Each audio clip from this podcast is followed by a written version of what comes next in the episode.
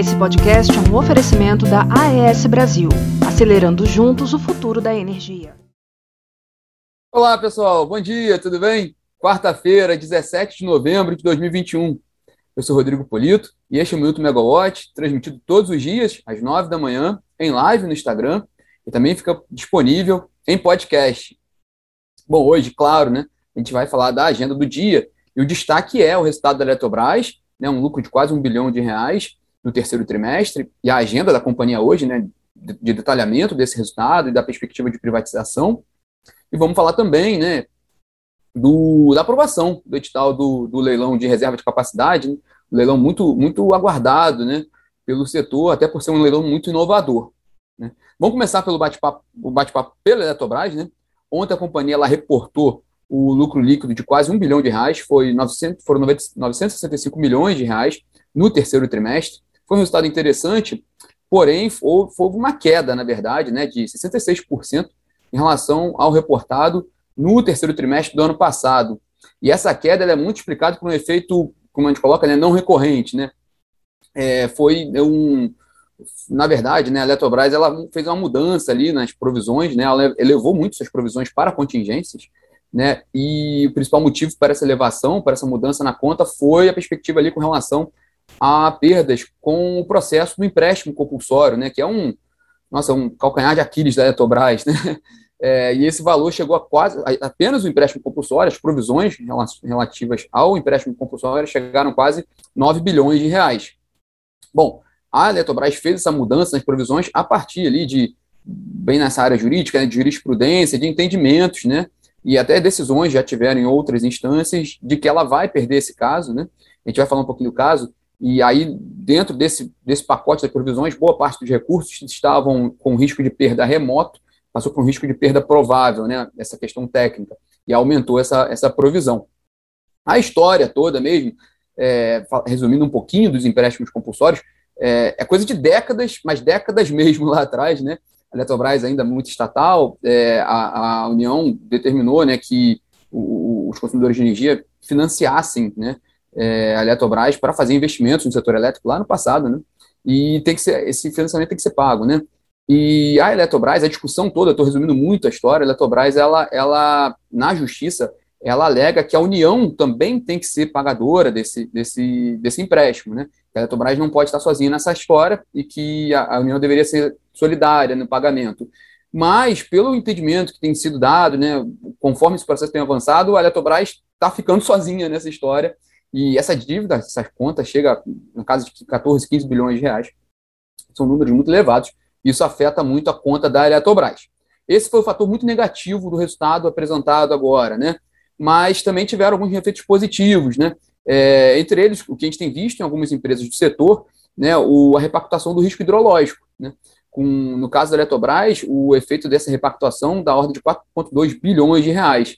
E também pesa favoravelmente nesse resultado agora o, o efeito com relação ao reperfilamento né, daquela remuneração da, bom, resumindo, da RBSE, daqueles ativos de transmissão de energia que foram renovados né, pela, pela renovação daquele, aquela, da MP 579 lá atrás, de 2012, né, que foi transformada na Lei 12783, é, foi aquela renovação antecipada e onerosa de alguns contratos, no caso de transmissão aqui que a gente está falando, e muitos ativos ali não tiveram, eles não tinham sido depreciados, então teve que fazer esse, essa remuneração desses ativos não depreciados. Essa, essa história rende alguns anos, né? E a aprovação, já, aí já houve uma aprovação desse pagamento, da forma de remuneração, só que a gente falou isso aqui há alguns meses, no minuto, né? É, também te acompanhando a plataforma, que houve um, até para aliviar a pressão tarifária nas contas de energia, houve já uma, um novo, aí que a gente fala do reperfilamento, né, jogou um pouco mais para frente o pagamento dessa remuneração, que é claro, os consumidores é que estão pagando, e aí houve um ajuste nessa conta, e isso gera um efeito positivo para a Eletrobras de 4,8 bilhões, que está no resultado agora. Mas falando em Eletrobras, no fundo, o que todo mundo quer saber mesmo é se vai ter a privatização e se tiver, como ela vai se dar, né? Então, para explicar não só os, os planos, né, os resultados do terceiro trimestre, como os planos da empresa, mas também para explicar a questão da privatização, no que a Eletrobras pode comentar, até porque tem coisa que ela não pode falar, até porque ela é né, o, o acionista é a União, o acionista majoritário, tem os acionistas investidores, mas a Eletrobras pode comentar parte do processo. A companhia faz hoje né, uma teleconferência às duas e meia com analistas e investidores comentando esses resultados e tirando dúvidas. Né? Certamente a questão da privatização vai, de, vai dominar a discussão hoje da teleconferência. Logo em seguida tem uma entrevista coletiva também sobre os resultados, e que também provavelmente vai ser muito dominada pela questão da privatização. E falando especificamente na privatização, o tema mais sensível hoje é a, a, as aprovações pelo TCU. Né? A bola está com o TCU, né? muita coisa já se avançou do cronograma, né? Do, do, das etapas da privatização, mas muita coisa precisa ser aprovada pelo TCU, né? contas referentes ao processo de capitalização. Nos, nas últimas semanas, né, cresceu um temor no mercado ali com relação a uma posição do TCU de, de demorar a deliberar sobre o assunto, ou até mesmo rejeitar, né, e aí teria que haver né, novas contas. A preocupação com relação a esse tema é que o prazo está muito curto, né? A Eletrobras, ela quer, o governo quer fazer a privatização da Eletrobras em fevereiro de 2022. Para isso, precisa até, inclusive, utilizar os, essa janela, utilizar o, o, balanço do terceiro trimestre, né? E precisa de ter tudo, tem tudo, tudo tem que cumprir o cronograma claro para poder chegar lá com tudo preparado em fevereiro, fevereiro de 2022. Então, essa aprovação do TCU é muito importante, que saia agora, na visão do governo, e há essa, esse temor no mercado. Não há nada de concreto ainda, né? O que, o que houve sim foi um parecer também do Ministério Público de Contas da União questionando a documentação da privatização. Enfim, está essa discussão do TCU e que a gente vai acompanhar, claro, né? Vamos, vamos ver os próximos passos dessa discussão. Porque hoje, na agenda do governo, na área de energia, a privatização, privatização da Eletrobras talvez seja o principal tema, né? Porque já, já conseguiu fazer a repactação do risco hidrológico, a gente acabou de comentar aqui, conseguiu aprovar a nova lei do gás é, o PL lá, o 414, está muito parado lá na Câmara, né? Que, que era o PL da modernização do, do setor elétrico. Então, a, o, a bola da vez ali, talvez, na, na área, na agenda de energia e na agenda econômica também tem essa interseção, seria a privatização da Eletrobras. Então, acompanhar também, porque é um tema muito sensível para o governo também, né? Bom, saindo um pouco da Eletrobras agora, falando um pouquinho de setor, né? Hoje foi publicado, já foi publicado no Diário Oficial da União, a resolução da ANEL, aprovada ontem pela diretoria, com o edital do leilão de reserva de capacidade, né, marcado para 21 de dezembro. É um leilão que a gente sempre tem falado muito aqui, porque ele é muito interessante, porque ele vai ser um teste na prática ali da separação lastro-energia, que é um dos temas que está na modernização do, do, setor, né?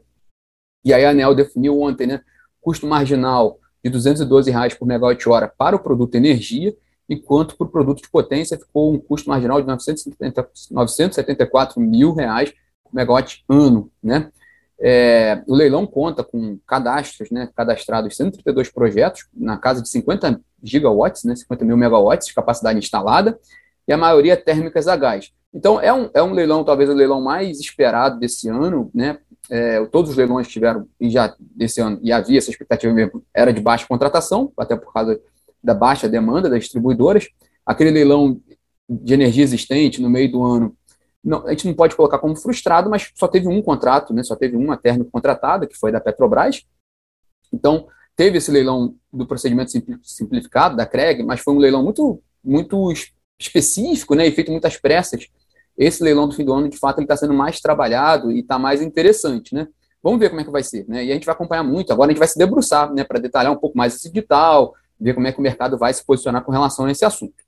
Bom, na agenda do ministro de Minas e Energia, Bento Albuquerque, hoje, ele continua cumprindo viagens lá em Abu Dhabi, né? Nessa agenda de hoje, o destaque está mais ali para fontes renováveis, né? Que é um tema que tem crescido muito, né? A gente tem falado muito sobre, sobre transição energética aqui. E interessante também que o ministro tem reunião com a Agência Internacional de Energia Renovável. Vamos ver, né? O que, que vai vir aí na bagagem do ministro dessa viagem, né? Que está sendo está sendo interessante do ponto de vista de reuniões. Né? Vamos ver o que pode ser traduzido em, em, em medidas de fato para o setor. Né? Vamos acompanhar qual vai ser o saldo dessa, dessa viagem para os Emirados Árabes. Bom, aqui na Megawatt hoje, nós temos a live ligados no preço, né, às quartas-feiras, 13 horas, né, com os nossos especialistas comentando questões meteorológicas né, e os efeitos no preço, né, no, no mercado de energia. É, a, a live ela é para assinante, mas nessa semana está aberto para o público em geral, desde que faça ali o cadastro. Então já fica o convite para quem quiser acompanhar a live ligados no preço hoje, às 13 horas. É muito interessante, muito, muito oportuna, né? Para fechar o nosso bate-papo hoje, com duas notícias, né? Uma que a gente acabou de publicar na plataforma é sobre um novo programa né, que o BNDES está preparando sobre suspensão de pagamento de dívidas, né, de financiamento de grandes hidrelétricas. É, essa ideia justamente é para reduzir também os impactos da crise hídrica né, nessas empresas e, consequentemente, no setor, né, na cadeia do setor elétrico. Tá para sair esse pacote, a matéria está bem explicada, está bem detalhada, feita pela Camila Maia. A Eletrobras ela chegou a aprovar a participação desse programa pelas, pelas, pelas subsidiárias, né, donas das hidrelétricas estruturantes, né, Belo Monte, Geral, é, Santo Antônio e Teles Pires. É, vamos ver agora como é que vai sair essa, esse, esse programa. Ela, é, a, vai haver um, né, um, um período que as empresas ficam suspensas de fazer o pagamento do financiamento. Isso pode trazer um equilíbrio para o setor elétrico. E na área de gás foi um contrato interessante, porque a gente tem, a gente tem, visto, a, a gente tem visto a movimentação de abertura do mercado de gás, né? Foi a assinatura de um contrato entre a Petrogra, Pet, perdão, Petrobras e a Potiguar EIP, que é a empresa do, da Petro Recôncavo, né? Que tem, inclusive está na Bolsa, né? Empresa de Bolsa agora. Esse acordo é que permite que a Petro Recôncavo, via Potiguar EIP, utilize ali instalações de escoamento de gás natural da Petrobras, principalmente ali o sistema de escoamento de Guamaré e a, a UPGN, né, a Unidade de Processamento de Gás Natural de Guamaré. Com, com esse acordo, para, para a PetroRecôncavo fica mais favorável agora, porque ela foi a vencedora daquele da chamada pública feita pela Potiguar, Potigás, que é a distribuidora de gás natural do Rio Grande do Norte, e a, e a PetroRecôncavo vai, vai cumprir esse, essa chamada pública nesse contrato por dois anos de fornecimento de gás natural para Potigás, é, são 236 mil metros cúbicos dia de gás natural a partir de janeiro de 2022. Essa, esse acordo com a Petrobras viabiliza o escoamento desse gás natural e é interessante porque a gente vê na prática ali alguns movimentos já dessa abertura do mercado, né, que é um tema que foi tão discutido, né, muito discutido no ano passado, né, foi aprovada a lei do gás, a gente tem visto uma, uma movimentação do setor, então é interessante ver isso na prática e ver como é que vai funcionar também, né. Então, interessante também. As duas, as duas notícias estão na plataforma, tanto da, do BNDES, né, que a gente chama de standstill, dessa suspensão da, do financiamento, do pagamento do financiamento, né, o, o financiamento não está suspenso, né, e também a assinatura desse acordo ali de, de, de, compartilhamento da infraestrutura ali para a Petro Recôncavo. Bom, pessoal, esse é o destaque dessa quarta-feira. Claro, a gente vai acompanhar muito a Eletrobras hoje, né? Tudo que vai sair de desdobramento desse resultado apresentado ontem e sobre a discussão da privatização da companhia, né? A gente vai ver também como é que vai ser o desempenho da Eletrobras no mercado hoje, o que pode ser um bom termômetro, né? Para a gente ver o que, o mercado está, o que os investidores estão aguardando ali, tanto com relação ao resultado, quanto com relação ao, à expectativa de privatização. E aí vocês podem acompanhar pela plataforma ao longo do dia. E amanhã a gente está de volta aqui. E quem quiser pegar esse bate-papo desde o início, ele já já vai estar disponível em podcast. E amanhã a gente está aqui de novo batendo papo. Tchau, tchau, pessoal. Até amanhã.